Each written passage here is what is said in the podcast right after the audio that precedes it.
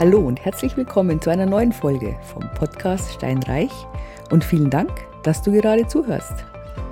Das Leben ist manchmal verrückt und wunderbar und, und einfach überraschend. Ja? Ich meine, ich beschwere mich gerade lautstark, dass es viel zu wenig Frauen gibt, die sich für Immobilien zur Kapitalanlage interessieren und zack, schon lerne ich vier wunderbare Frauen kennen, die genau das tun. Die sind alle unterschiedlich. Die einen Anfang 30, am Beginn ihres Vermögensaufbaus und die anderen beiden sind Anfang 60 und die ernten jetzt die Früchte. Und diese Geschichten, die sind so großartig, so inspirierend, so mutmachend, wirklich mutmachend, dass ich sie dir unbedingt erzählen möchte. Fangen wir an mit der Natascha, die ich kürzlich kennengelernt habe. Eine ganz, ganz tolle Frau. Anfang 30, zwei Studiengänge, Spitzennoten, will promovieren, ist alleinerziehend, hat ein super tolles Business aufgebaut, reist in der Welt rum und geht mit offenen Augen und Ohren durch die Welt. Sie, ja, sie ist nicht nur wirklich schön und klug und hat das Herz am rechten Fleck, sondern ja, so voller Begeisterungsfähigkeit und Freude, so Lebensfreude. Also es macht wahnsinnig Spaß, sich mit ihr zu unterhalten und Pläne zu schmieden. Und wir haben jetzt gesagt, wir machen das eine oder andere zusammen. Das werde ich euch dann noch zu gegebener Zeit erzählen. Da könnt ihr euch schon drauf freuen. Eine tolle Frau. Und die zweite, das ist die Tanja. Die Tanja lernte ich kennen, als wir eine Wohnung in der Vermarktung hatten, die jetzt nicht allzu teuer war und wirklich, ich glaube, es waren 50 oder 55 Anfragen binnen ein, zwei Stunden. Und ihre ist da hervorgestochen. Und ihr wisst ja alle, man kann antworten über dieses Antwortfeld in den, äh, ja, in den, in den Internetportalen. Und wenn man nichts reinschreibt, dann heißt es einfach, ich interessiere mich für Ihre Immobilie, ähm, bitte melden Sie sich. Ja? Und manche schreiben dann eben Persönliches rein. Zum Beispiel, ich bin eine Familie, wir sind, äh, wir haben zwei Kinder und bliblablub. Und die Tanja hat eben auch was Nettes reingeschrieben. Und das fiel sofort angenehm auf. Also das einfach für dich auch, wenn du dich für Objekte interessierst, schreib ein bisschen was rein von dir. Das hebt dich aus der Masse hervor und das zeigt vor allen Dingen auch, du hast ein echtes Interesse an der Immobilie. Ich meine, so wie hier, wir kriegen über 50 Anfragen binnen kürzester Zeit. Das müssen wir auch aussieben, ja. wir rufen dann an und, und reden mit den Leuten noch und so dass wir da jetzt nicht, keine Ahnung, Besichtigungen ausmachen und dann kommt keiner, weil es dann doch nicht so ist oder sonst irgendwie. Also wir machen da schon eine Selektierung und das sprach ich eben auch mit der Tanja und es war ein total nettes Gespräch. Sie hat eben gesagt, sie ist jetzt am Beginn ihrer Karriere als Immobilienfachfrau. Nein, ist übertrieben. Sie möchte einfach einen gewissen Immobilienbestand aufbauen als Altersvorsorge und ja, ich fand es total nett. Sie kam dann auch, hat es besichtigt und ich habe sie dann gefragt, ob sie Lust hat, einen der nächsten Podcast-Folgen mit mir zusammen machen, einfach um zu erzählen, wie sie dazu kam und um es dir, ja, das Ganze näher zu bringen, schmackhaft zu machen und als lebendes Beispiel sozusagen. Also da freue ich mich wahnsinnig drauf auf den Podcast mit der Tanja. Das wird bestimmt großartig werden. Ja, dann kommen wir zu den beiden anderen. Das eine ist die Ingrid. Die hat eine kleine Wohnung zu verkaufen gehabt und hat mich angerufen. Und man, ja, ich spreche natürlich mit den Leuten, warum verkaufen sie und ähm, wie war das mit dem Kauf und seit wann haben sie die Wohnung und so weiter. Und das ist immer ganz, ganz interessant. Also das ist eigentlich das Faszinierende an dem Job. Du lernst so viele tolle Leute kennen und du, du lernst so viele Geschichten kennen und ja, ganz toll. Und es hat mich in ihrem Fall einfach interessiert, weil sie jetzt eben 60, alleinstehend Und ich habe sie gefragt, warum sie verkaufen will. Hat sie gemeint, na ja, sie möchte es noch eine Zeit lang eigentlich gerne behalten, aber es ist jetzt gerade eine Hochzeit. Und sie hat sich überlegt, ob sie es nicht verkauft und dann sich entweder das Wohnrecht sichern soll oder wie sie das machen soll. Und dann möchte sie in einigen Jahren, möchte sie wieder in ihre Heimatstadt zurückkehren. Dort sind die Immobilien auch günstiger und ich glaube, ihre Familie hat dann auch was. Äh, Wohnung oder Haus oder was, das weiß ich nicht mehr genau. Auf jeden Fall fand ich das schon mal ultra vernünftig, ja, so zu reflektieren und zu sagen, okay, gut, hier noch ein paar Jahre, jetzt haben wir ein Hoch, was mache ich, verkaufen, ja, und wie mache ich es? Und ich muss dazu sagen, dass sowohl die Ingrid als auch die zweite, die Margit, beides ganz normale Frauen sind. Also mit ganz normalen Jobs. Das sind keine Akademiker, die viel Geld verdienen, sondern wirklich so ganz normalen Job im Büro. Ja, nicht studiert und auch die haben natürlich eine die Welt verdient und trotzdem bei der Ingrid eben war es so, vor 20 Jahren sich gesagt hat, Mensch, ich möchte mir eine Wohnung kaufen. Und sie hat sich dann eben umgeschaut und fand die auch ziemlich bald, war aber noch zu teuer. Also sie hat hin und her gerechnet und hat gesagt, nee, also hm, das ist mir ein bisschen zu viel und sie hat davon Abstand genommen. Ungefähr drei oder vier Wochen später schlägt sie zufällig die Zeitung auf und ihr Blick fällt auf eine Anzeige, in der genau diese Wohnung von dem Eigentümer angeboten wurde. Sie hat dann sofort angerufen der Preis war günstiger. Ich weiß es nicht den Grund. Manchmal ist es so, wenn es ja, wenn es passiert mit dem Verkauf, das bezahlt man dann meistens am Kaufpreis oder mit Geld, denn schneller Verkauf geht meist der Kaufpreis runter oder ich weiß die Gründe nicht. Auf jeden Fall war es um einiges günstiger und sie hat dann gesagt, Mensch, da kann ich sofort zuschlagen. Die Finanzierung, die stand im Prinzip schon. Sie hat damals mit ihrer Bank gesprochen gehabt wegen dieser Wohnung. Also die Bank kannte die Wohnung auf. Sie konnte ziemlich schnell die Zusage geben. Ja, und dann war sie stolze Besitzerin von einem Einzimmer-Apartment. Sie hat dann drinnen gewohnt. Sie ist dann ausgezogen, denn sie hatte einen Partner, mit dem ist sie zusammengezogen und hat sich dazu entschlossen, nicht die Wohnung zu verkaufen, sondern zu vermieten auch ganz weise und passiert auch nicht immer. Interessanterweise, manchmal denkt man sich, naja, dann verkaufe ich sie und nehme das Kapital und baue mir vielleicht mit meinem Partner was auf oder ja, ich brauche es ja jetzt nicht mehr, ich verkaufe es. Nein, sie hat es behalten und hat es dann eben weiter äh, vermietet. Da fällt mir jetzt gerade eine Geschichte ein. Ich habe vor ein paar Wochen einen Anruf bekommen von einer Dame, die zu mir gesagt hat, boah, ich möchte gerne die Wohnung verkaufen, die ist vermietet, aber ich möchte sie nicht mehr haben, können Sie die verkaufen? Ja, super, ich meine, das ist mein Business, damit verdiene ich mein Geld, klar verkaufe ich die Wohnung. Ja, dann erzählt sie mir, sie hat sie seit acht Jahren und der Kredit ist auch noch nicht abbezahlt. Also das ist noch ein laufender Kredit. Boah, ich meine, beim laufenden Kredit bezahlst du die Vorfälligkeitsentschädigung und die Wohnung, die hat extrem an Wert gewonnen. Eine super Lage, sie hat die damals auch günstig erwerben können und hat jetzt extrem an Wert gewonnen. Aber das Problem ist, wenn du eine vermietete Immobilie innerhalb zehn Jahren nach Kauf verkaufst, bezahlst du die vollen Steuern auf den Gewinn.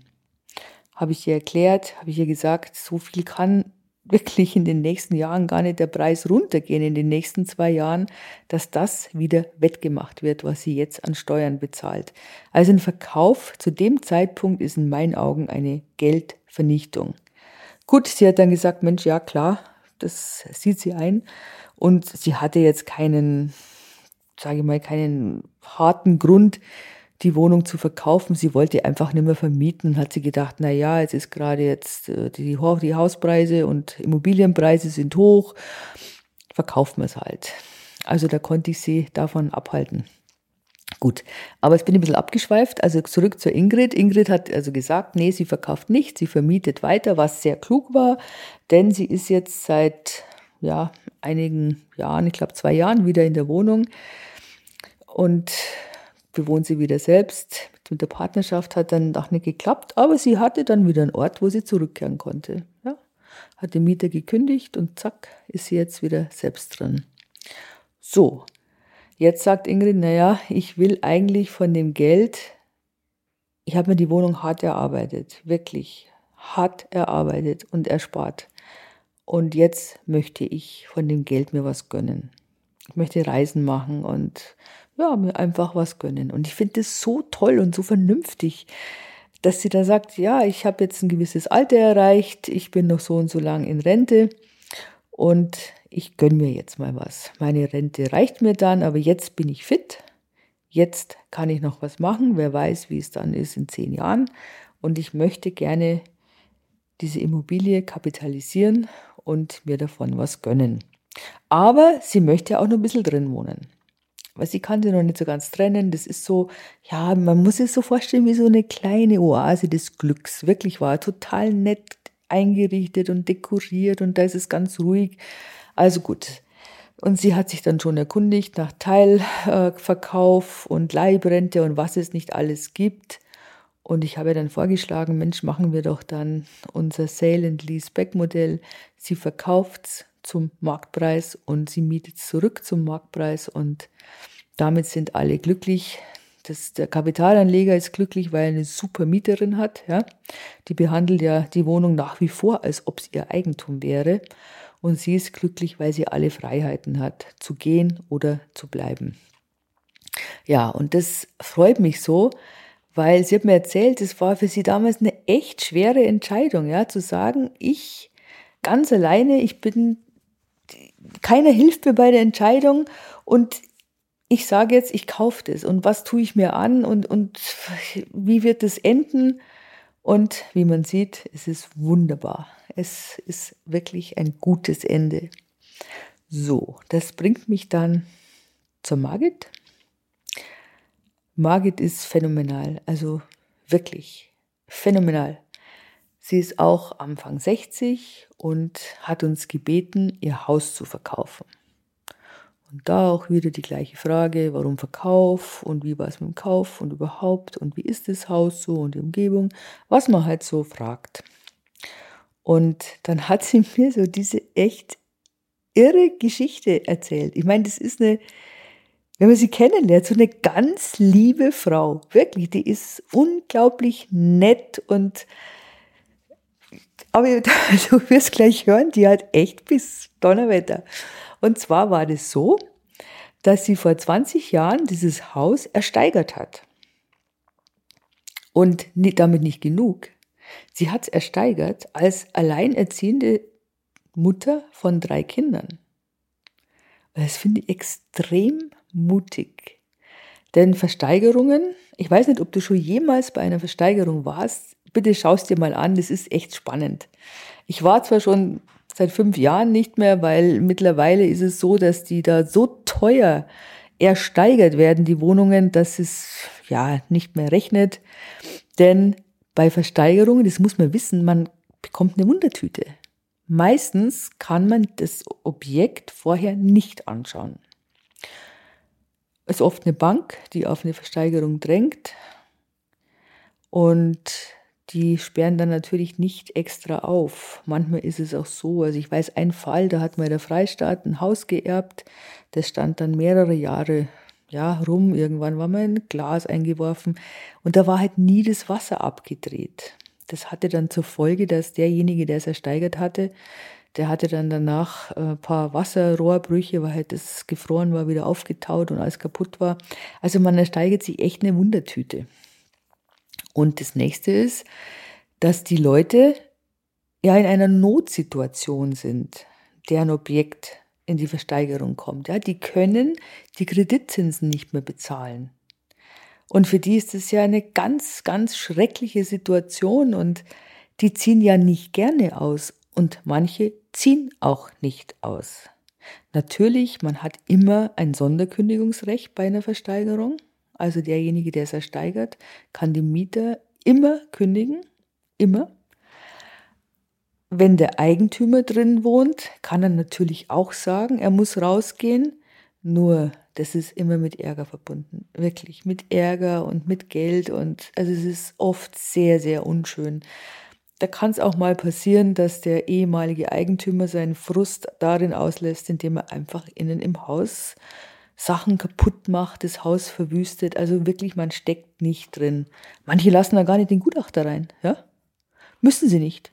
Die sagen, nö, der darf nicht rein. Dann hat er das Objekt von außen zu bewerten. So. Und bei der Margit war es so, der Gutachter, der durfte da rein. Also es existierte tatsächlich ein Gutachten von dem Haus. Und wunderbar, sie hat es dann wirklich ersteigert, kam dann dahin und dann haben die Eigentümer gesagt, gut, ist nett, du hast es ersteigert, wir ziehen nicht aus. So. Sie kam nicht mal übers Gartentor. Die haben einfach alles verrammelt. Dann stehst du da. Was machst du? Also, die waren zu keiner Kommunikation bereit. Die wollten einfach nicht ausziehen. Und dann hat sie das Haus wirklich gekapert. Sie hat irgendwann mal äh, beobachtet, dass die nicht da waren. Und dann sind die dahin, übers Gartentor.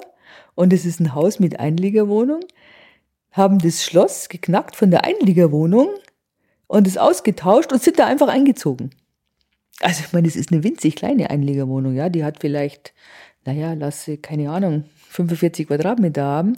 Da ist sie eingezogen mit drei Kindern und hat damit einfach ihren Willen zementiert, jetzt ist sie da und sie möchte das ganze Haus haben, das, was ihr zusteht.